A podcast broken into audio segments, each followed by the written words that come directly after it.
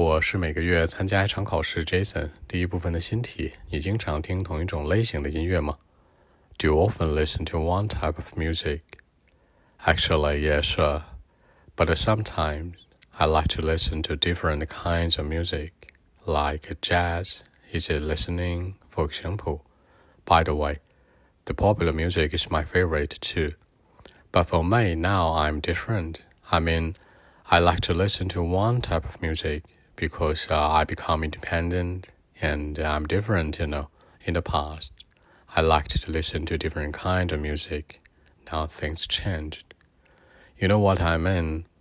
I'm a boring person in life, of course. I like to listen to one type of music, I mean all the way. So that's it. 那我们说音乐的类型，其实呢，流行歌曲 （popular music），那像这种 folk 就是那种类似像民谣似的，easy listening 也可以说是那种非常通俗的，说白了，我说很俗的一个人愿意听这些东西。当然，jazz 也可以，rap 你也都可以说一下这音乐的一些类型。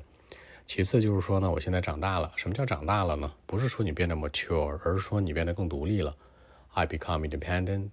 你可以说经济独立，那你可以说什么呢？嗯，economically，financially 也可以，或者说你呢就是一个心理独立。I become independent psychologically，用副词做结尾就可以了。所以说，真正的长大是什么？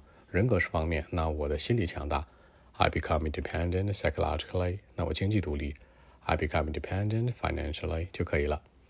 那除此之外呢，还有就是现在事儿都不同了，Now things change。那这里面的这个 things 可以说 something，你也可以说呢就是 stuff。那表示这个事儿可以有很多，生活的小事 living stuff。那你可能做的一些工作 stuff like that 都可以，但注意区分啊。S T U F F 小口的啊是 stuff 是这个事儿琐事儿，如果是 staff S T A F F 大口的那叫员工。比如说这个更衣间只有员工能进来是吧？Staff only 一定要注意这个区别。OK，那我们再来一遍。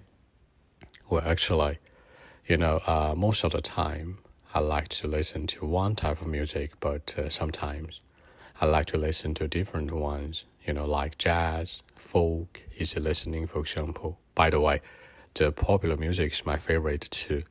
But for me, I like to listen to one type of music now because uh, I become independent. I mean, psychologically, you know. Uh, and uh, I'm different now in the past. I like to listen to different ones, but now things changed. You know what I mean? I mean, in life, I'm a boring person, of course. I like to listen to one type of music, you know, all the way. So that's it. 好，更多文本问题，微信 b 一七六九三九一零七。